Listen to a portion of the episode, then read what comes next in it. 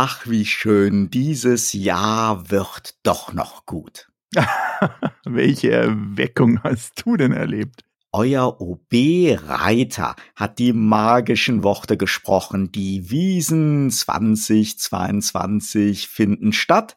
Ich habe sofort meine Lederhose rausgesucht und FFP-Masken mit Rauten bestellt. Ach, wird das schön.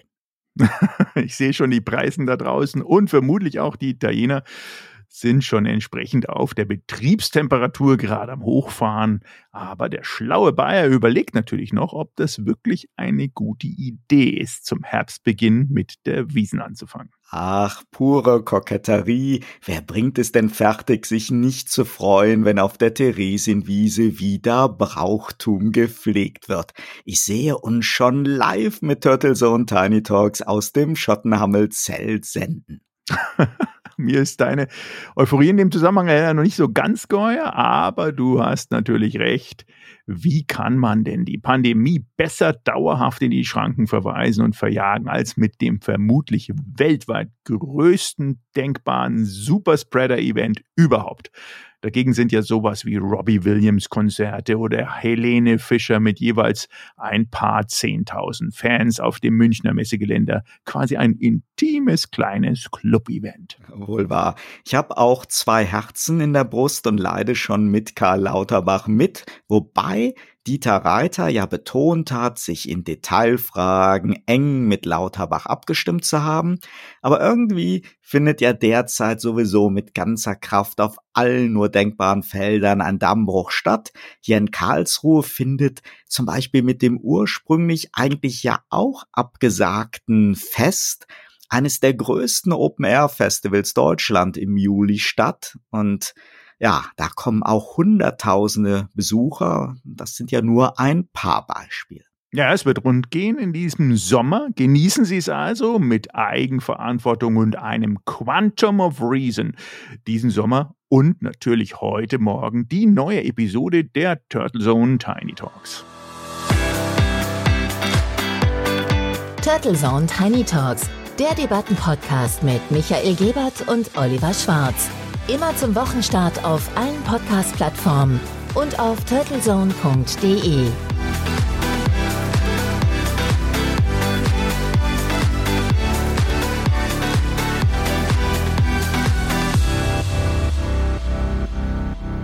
Herzlich willkommen zur Episode 82 der Turtle Zone Tiny Talks. Es ist wieder Montag.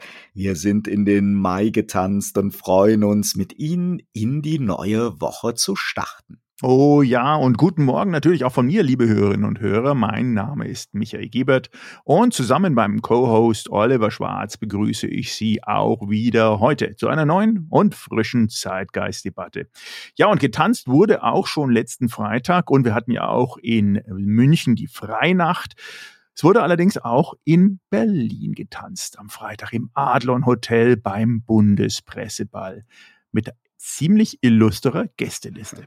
Ja, Bundespräsident Andrei Melnik hat traditionell den Bundespresseball eröffnet und während Politik und Medienvertreter in Solidarität mit der Ukraine gefeiert haben, war natürlich klar, dass Putin Spinnennetzkumpane wie Frank-Walter Steinmeier und Olaf Scholz besser fernbleiben.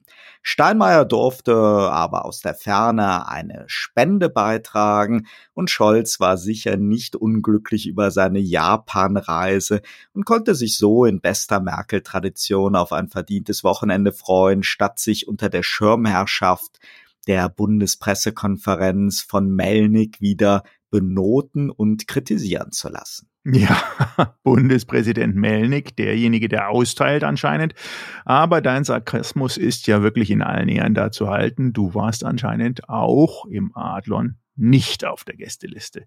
Dabei war das ehrwürdige Hotel doch blau-gelb illuminiert und der CDU-Vorsitzende Friedrich Merz, die Grünen-Vorsitzende Ricarda Lang und FDP-Tausendsaster Wolfgang Kubicki wollten mit Natalia Klitschko zusammen den Klängen ukrainischer Künstler lauschen. Aber angesichts der wichtigen Rolle des unabhängigen Journalismus, gerade in Kriegszeiten, finde ich es schon ein bisschen fragwürdig, sich hier zusammen mit Melnick zu exponieren, dessen Rolle in unseren gesellschaftlichen Debatten und dessen kommunikative Methoden man ja auch durchaus kritisch sehen kann. Ich finde es gut, dass die Spenden und Tombola-Erlöse an Reporter ohne Grenzen gehen sollen. Und auch das Einladen ukrainischer Journalisten ist sicher eine nette Geste. Ich würde auch nicht kritisieren, dass der ohnehin schon zweimal verschobene Bundespresseball, also das Event nun trotz Kriegszeiten stattgefunden hat. Aber trotz eindeutiger Verurteilung des russischen Angriffskriegs und unserer Solidarität mit den Menschen aus der Ukraine kann man sich schon etwas wundern, dass gerade die Hauptstadtkorrespondenten, die ohnehin derzeit der Bundesregierung und dem Kanzler kaum Luft lassen, um verantwortlich mit schweren Entscheidungsprozessen umzugehen, sich doch ein wenig der journalistischen Freiheit berauben, auch wo notwendig, kritisch und differenziert mit Forderungen und Vorwürfen des ukrainischen Präsidenten und seines wenig diplomatischen Botschafters umzugehen. Dass der Kollege Mathis Feldhoff, Vorsitzender der Bundespressekonferenz, von wenigen kritischen Stimmen im Journalistenfeld zum diesjährigen Konzept spricht, halte ich dann doch für arg optimistisch. Zumindest der gute Wille zählt, aber geschenkt, natürlich sollte man den Bundespresseball auch nicht überbewerten. Und solche Überlegungen haben ja derzeit viele Veranstalter. Gerade hat sich die Weimar Media Group von Wolfram Weimar ja ebenfalls in die Idee verliebt gehabt bei ihrem angeblichen deutschen Davos, dem Ludwig-Erhard-Gipfel des Medienhauses, den sogenannten Freiheitspreis der Medien für den, jetzt Zitat, charismatischen Führer Zelensky zu vergeben. Es folgt bald der Axel Springer Verlag und wir werden sicher noch viele Events und Kongresse in diesem Sommer und Herbst sehen, die sich ähnlich positionieren, sei es aus dem Wunsch nach Haltung, aus echter Solidarität oder vielleicht auch manchmal aus populistischen Beweggründen heraus.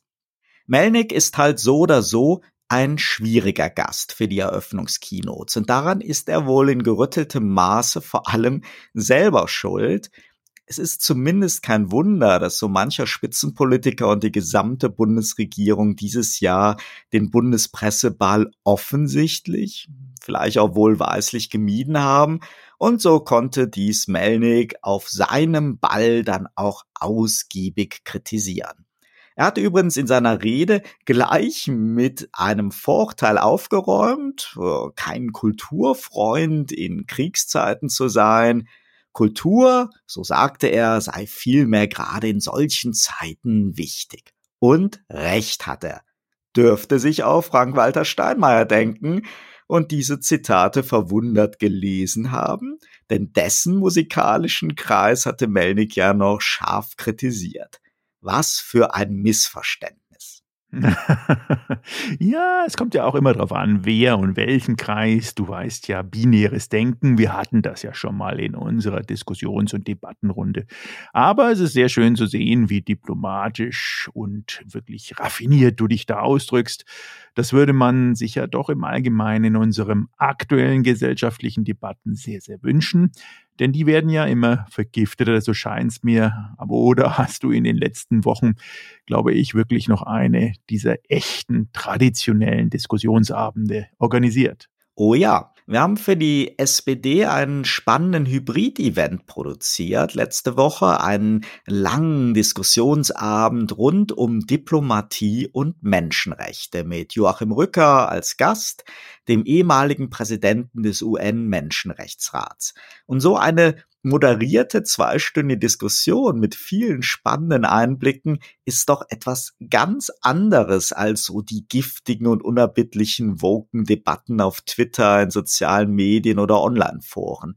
Zuhören und Interesse an Gedanken, Argumenten und Erfahrungen des Gegenübers sind wirklich irgendwie traditionell oder ein wenig 80er Jahre. Mir fehlt das.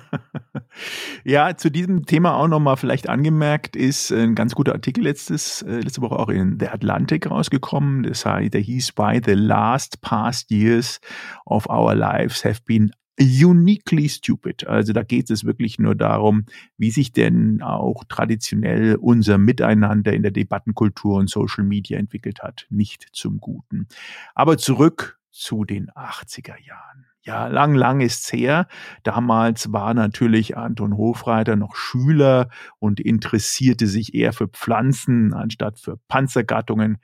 Was für eine Zeitenwende wirklich. Die neu gewonnene Begeisterung zu Waffentypen und Features ist nicht nur bei den Journalistenkollegen, sondern auch in der Politik überraschend groß. Da ist so mancher Pazifist und Wehrdienstverweigerer plötzlich zum absoluten Liebhaber der neuesten Waffentechnologie geworden. Und in diesem Zusammenhang fällt wirklich in der Tat besonders unser Hofreiter Toni auf, der nicht nur im Trio mit Roth und Strack Zimmermann vehement schweres Waffengerät fordert, sondern auch persönlich vermutlich den größten Sprung über den eigenen Schatten gemacht hat. Vom ehemaligen Pazifisten und Bundeswehrkritiker hin zum Neobellizisten.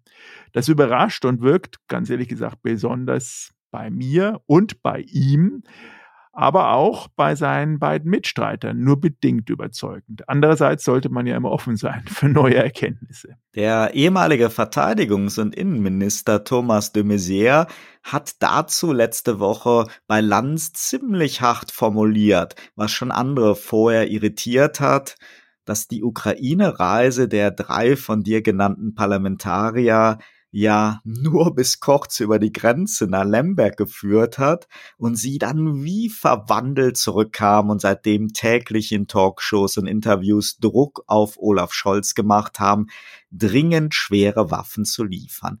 Das wirkt in der Tat gerade bei Hofreiter wie so eine Blitzbekehrung, als hätte er in Lemberg eine Erscheinung gehabt. Aber man muss natürlich generell sagen, dass wir nicht nur eine Zeitenwende in der Rede des Kanzlers vernommen haben, sondern sich in wenigen Wochen vieles geändert hat.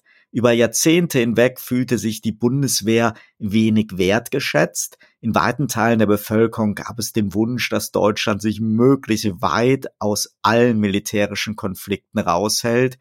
Patriotismus war vielen von uns fremd, außer vielleicht bei Fußball-Weltmeisterschaften.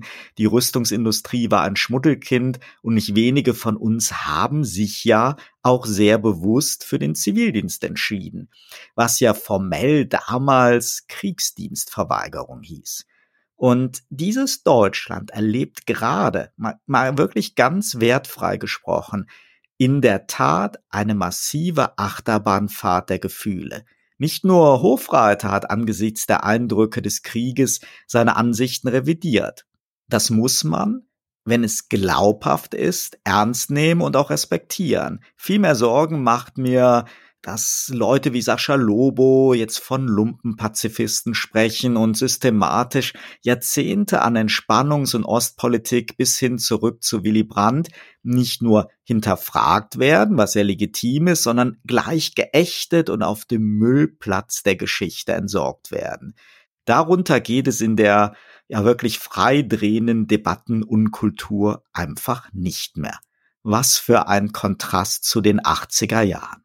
Ja, da hast du völlig recht. Dass man heute mit den 80er Jahren da ein bisschen kokettiert, aber ja, völlig richtig. Die Erleuchtung von Lemberg, das ist der neue Gral, ist nur die Spitze des Eisberges einer Zeitenwende, sondern auch wirklich symptomatisch für ein gesellschaftsweites Umschulen von den ehemaligen Fußballtrainern hin zu Pandemieexperten bis jetzt zu Militärstrategen. In dem Gebiet haben wir uns derzeit wahrlich keinerlei Fachkräftemangel. Und die Stimmen, die vor einer immer weiteren Eskalation und quasi einem möglichen dritten Weltkrieg warnen, werden immer einsamer. Aktuell Alice Schwarzer und einige prominente Mitstreiter in einer Petition an Scholz. Dafür hattest du spannende Ausflüge in das Metaverse und das Neuland Digitalisierung. Ja, das wird vielleicht auch die Lösung für den ein oder anderen sein. Ja, die letzte Woche war wirklich irgendwie, man weiß es ja immer nicht, wie das so zustande kommt, ein Metaverse-Wochen. Thema. Ja, mit insgesamt drei Workshops in drei verschiedenen Phasen, europäisch, Deutschland bis universitär, wurden dort äh, von der Psychologie im Metaverse, Sozialempathik, gesellschaftlicher Strukturwandel, aber auch natürlich die technischen Lösungen rund um das Web 3.0 und das Metaverse ausgiebig diskutiert. Was mir wirklich besonders Freude gemacht hat, war die extreme Bandbreite der Teilnehmer von Experten und Professoren, die seit Jahren und Jahrzehnten gerade Teilbereiche dieses Phänomens künstliche Intelligenz, aber auch künstliche Welten studiert und analysiert haben, bis hin zu jungen Studenten und Studentinnen, aber auch auf der anderen Seite des Spektrums interessierte Pensionierte, Rentner oder ältere Personengruppen, die durchweg auch mal den Blick in die Oculus 2 oder das, was dort Mark Zuckerberg mit seinem Meta machen möchte, wagte. Sehr schön. Wenn ich Mark Zuckerberg mit leuchtenden Augen bei seinen Metaverse-Präsentationen sehe, habe ich immer so Erinnerungen an meinen ersten Atari-Computer in den 80er Jahren. Ich glaube, du versuchst jetzt schon seit Minuten wirklich auf eine nur semi-subtile Art unser heutiges Debattenthema vorzuschlagen. Also gut, dann lass uns mal gemeinsam reisen mit unseren Hörerinnen und Hörern in die guten alten 80er Jahre. Ach, sehr schön. Das Jahrzehnt der VHS-Kassette von CDs und von BTX, von RTL und von MTV, von Schimanski-Tatorten und dem Denver-Clan, von Kier Royal und Eis am Stiel, von La Boom und Fame, von Flashdance und E.T. Also, einmal schnell kurz Luft holen, gleich geht's los nach einem kurzen Sponsorenhinweis. Dieser Podcast wird Ihnen präsentiert von Visual Communications Experts. Wir bringen Sie auf Sendung. Video, Livestreaming, Webinare und Podcasts. Ihre Experten für Audio und Video in der Unternehmenskommunikation. Weitere Informationen unter www.visual-communications-experts.com. Sie hören Turtle Zone Tiny Talks und wir sprechen heute über die 80er Jahre. Ja, liebe Vocal Kids, das Jahrzehnt, in dem nicht nur die Berliner Mauer gefallen ist, sondern unser Handy eine freundliche gelbe Telefonzelle war und unser Chat ein Brief. Ihr wisst schon, dieses Ding mit der Briefmarke zum Anlecken oder ein Fax, das ihr sicher noch vom Schulausflug ins Museum oder zum örtlichen Gesundheitsamt kennt.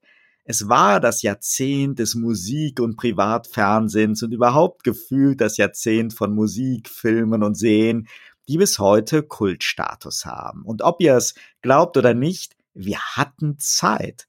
Denn wir mussten nicht stundenlang unsere Social-Media-Profile checken, jeden Tag uns den Kopf über Postings auf Insta und TikTok machen oder erbitterte Online-Debatten mit wildfremden Leuten führen, nur um bloß auch wirklich keiner anderen Meinung die Sichtbarkeit im Netz zu lassen.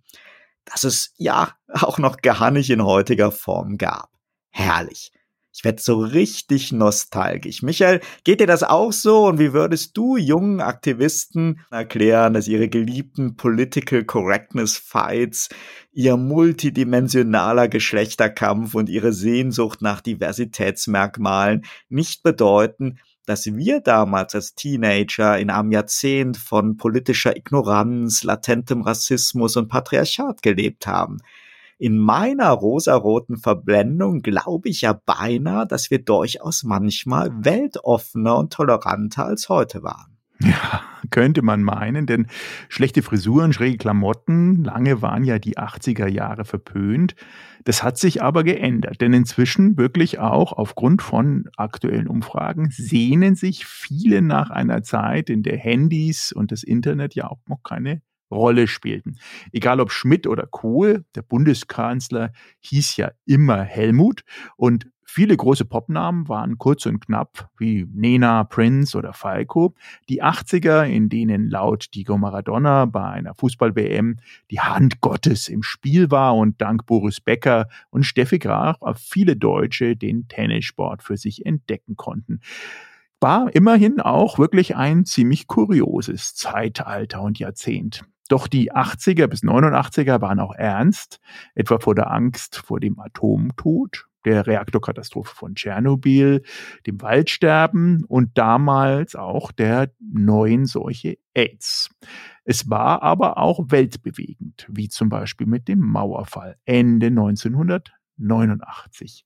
Man muss ganz klar sagen, wenn man der YouGov-Umfrage aus 2015-16 glauben möchte, als repräsentative Umfrage, dann wünschen sich zumindest bei den Erwachsenen die meisten die 80er Jahre zurück. Rund ein Viertel, 23 Prozent, geben ganz klar an, 80er Jahre waren meine Lieblingsjahre, 18 Prozent dann die 70er Jahre. Im Fernsehen lief sowas wie Dallas und Schimanski, kaum mehr zu glauben. Du hattest E.T. erwähnt, Dirty Dancing, aber natürlich auch die Schwarzwaldklinik war das Thema. Die ersten Privatsender kamen auf. Ohrwürmer waren 99 Luftballons von Nena und Nicole, die waren 1982 erstmals für die Bundesrepublik den Grand Prix, die Eurovision. Ein bisschen Frieden wäre vielleicht auch der Song für heute. Forever Young war der Endzeit-Song von Alphaville für den Zeitgeist der 80er Jahre. Popstars wie Michael Jackson waren in München und die sind die ganze Welt getourt.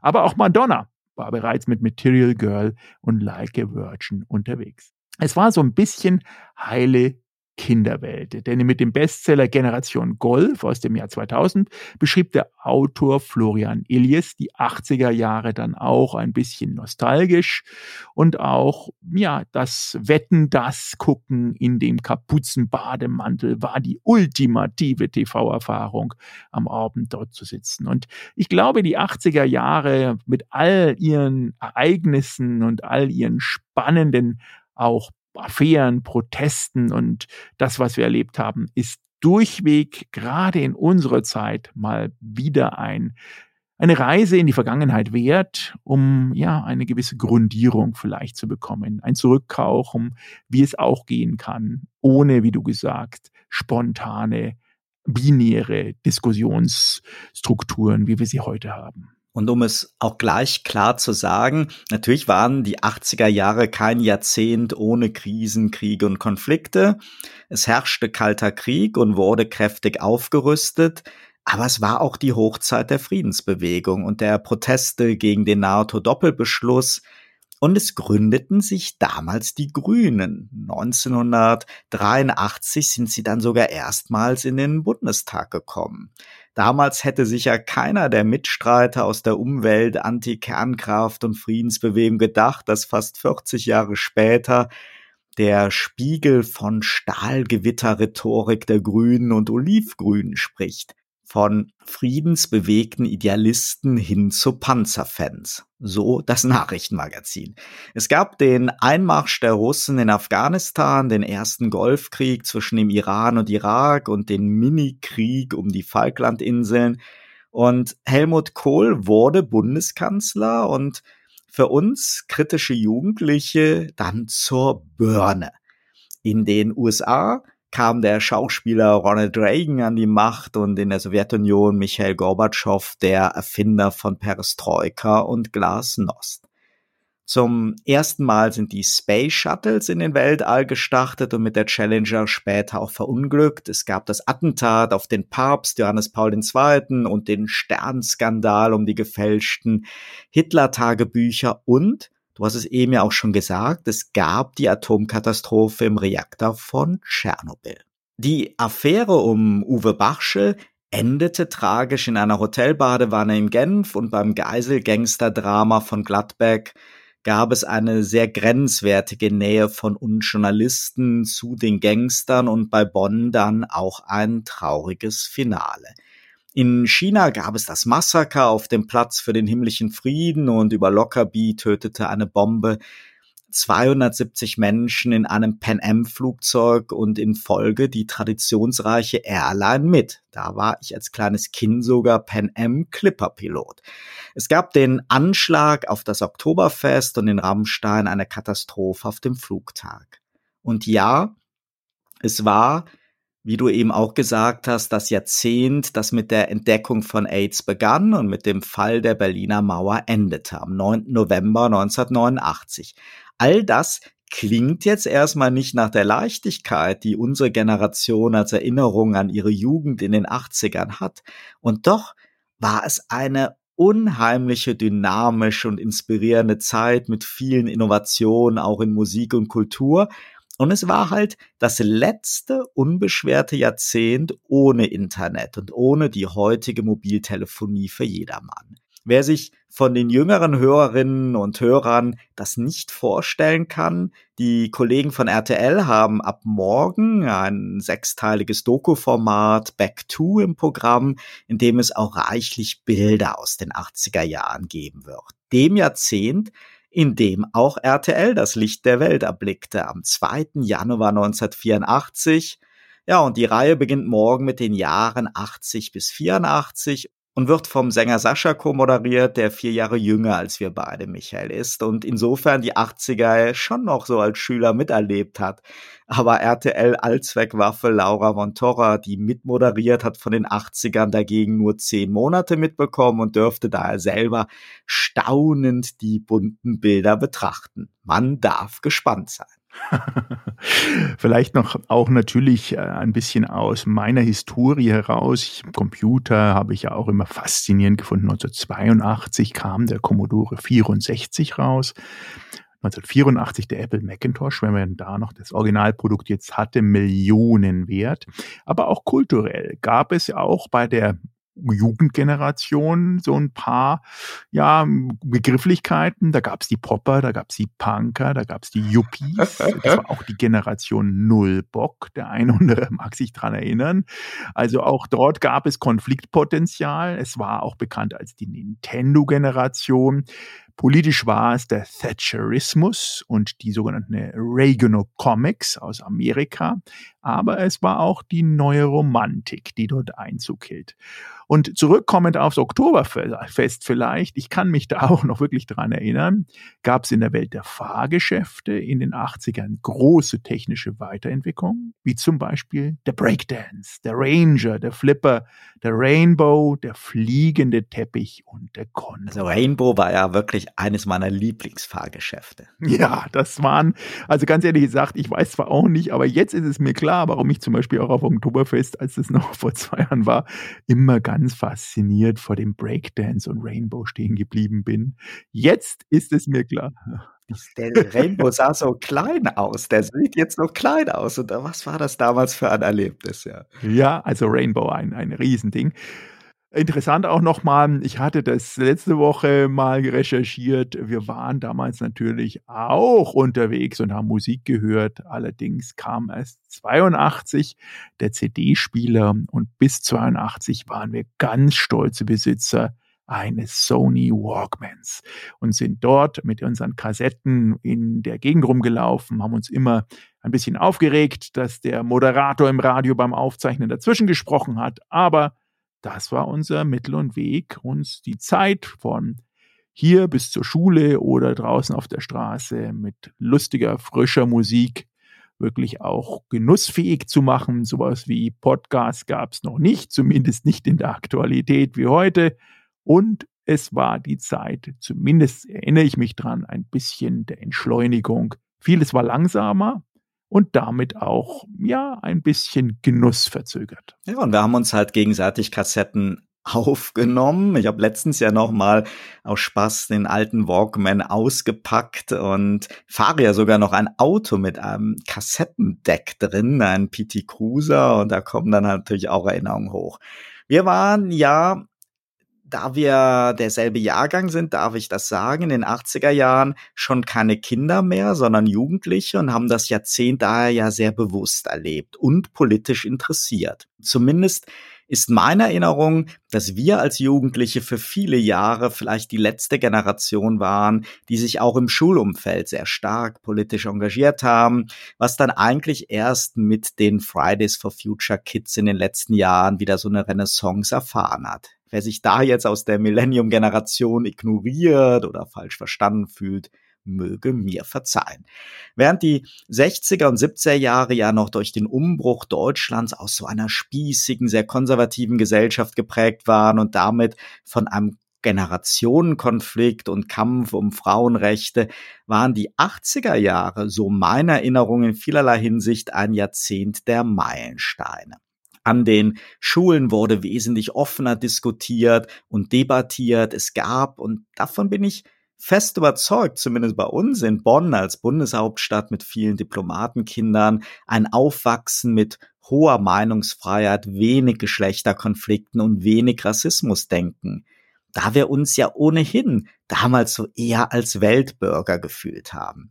Klar, ist das jetzt sicher die Brille des Bonner Gymnasiasten und ist mir schon bewusst, dass das nicht überall so aussah.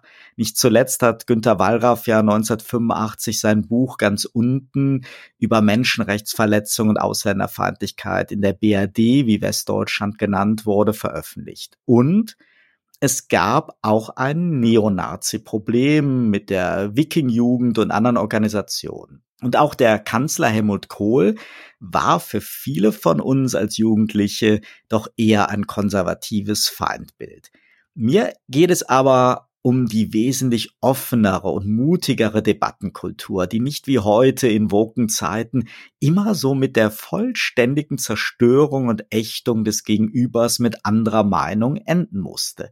Wir haben uns zwar natürlich auch geprägt durch die Elternhäuser, vielleicht auch so in politischen Denkmustern befunden und waren auch im Kalten Krieg sicher nicht alle einig in der Bewertung der Sowjetunion oder in der Bewertung der USA. Aber wir haben uns nicht nach Diversitätsmerkmalen definiert und in Quoten gedacht. Und es gab auch nicht die technischen Hebel, um versteckt hinter anonymen User-Accounts in kürzester Zeit Emotionen und Erregung zu schüren.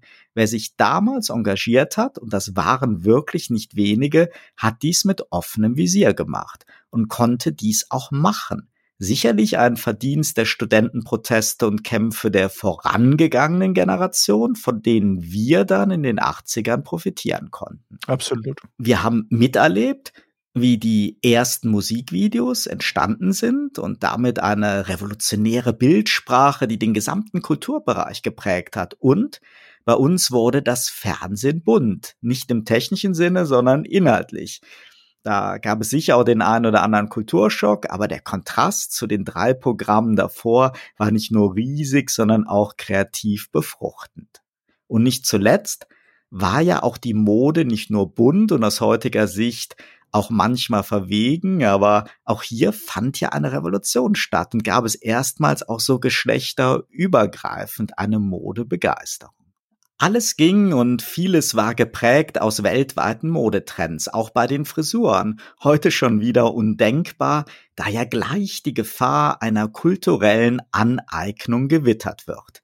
Man kann nur wünschen, dass sie einmal so eine Zeitreise in die 80er machen können und erleben, dass es ein fröhliches und äußerst inspirierendes Leben auch ohne täglichen Hashtag-Aufschrei geben kann. Und allen Social Media Süchtigen sei auch so eine Reise zurück zu empfehlen, um zu verstehen, warum selbst technikbegeisterten Menschen wie uns so die Auswüchse der Internetnutzung kritisch erscheinen und wir das auch ein bisschen bedauernd sehen. Mir geht es zumindest so. Es ist ja nicht die Technik, die das Problem macht, sondern wie die Menschen sie nutzen. Kurzum, Natürlich gab es in den 80ern auch viele Probleme und Missstände und natürlich gibt es auch viele wichtige, wertvolle Errungenschaften der Jetztzeit. Auch dank dem Internet. Aber in dem heutigen, oft vergifteten gesellschaftlichen Klima täte so eine kleine Prise des bunten, schrillen Jahrzehnts gut. Ich würde es den jungen Menschen wünschen und bin zumindest froh, dass wir es erlebt haben. Selbst wenn es damals, du hast es zu Recht gesagt, ja noch keine Podcast gab, dafür haben wir eben Kassetten aufgenommen oder Radio gemacht. Und es gab auch noch keinen Tesla. Dafür gab es zum Glück auch keine gepanzerten Familientaxis à la SUV für die Helikoptereltern, die es halt auch nicht gab. Mir geht's auch nicht um seine Glorifizierung der 80er, sondern einfach nur so um einen kleinen Impuls, den wir heute gebracht haben, dass es vielleicht für uns alle gut täte, auch ein wenig von der damaligen undogmatischen Lockerheit wiederzuentdecken, so als kleines Gegenprogramm zur Woken Cancel Culture. Und Die Mode, ich glaube, da sind wir uns einig, der 80er Jahre, die kommt sowieso wieder. Warum nicht auch ein wenig mehr? Dem Zeitgeist täte das in jedem Fall gut. Ja, die Mode, die Mode, die Mode, wie sie sich immer ändert und gleichzeitig sieht man natürlich auch Ansätze aus den 80er Jahren in den aktuellen Mode. Ja, Vorstellungen für dieses und nächstes Jahr immer wieder. Aber ich glaube, lassen Sie uns doch gemeinsam in diese Woche eingleiten mit dieser Harmonie und mit dieser etwas nostalgischen Begrifflichkeit und Gedanken in die 80er Jahre. Lassen Sie es gut gehen und bleiben Sie natürlich gesund. Bleiben Sie positiv, das Allerwichtigste und genießen Sie diese neue Woche mit uns zusammen und wir wünschen Ihnen nur das Beste. Ihr Turtleson Tiny Talks Team. Turtlezone Tiny Talks, der Debattenpodcast mit Michael Gebert und Oliver Schwarz. Immer zum Wochenstart auf allen Podcast-Plattformen und auf turtlezone.de.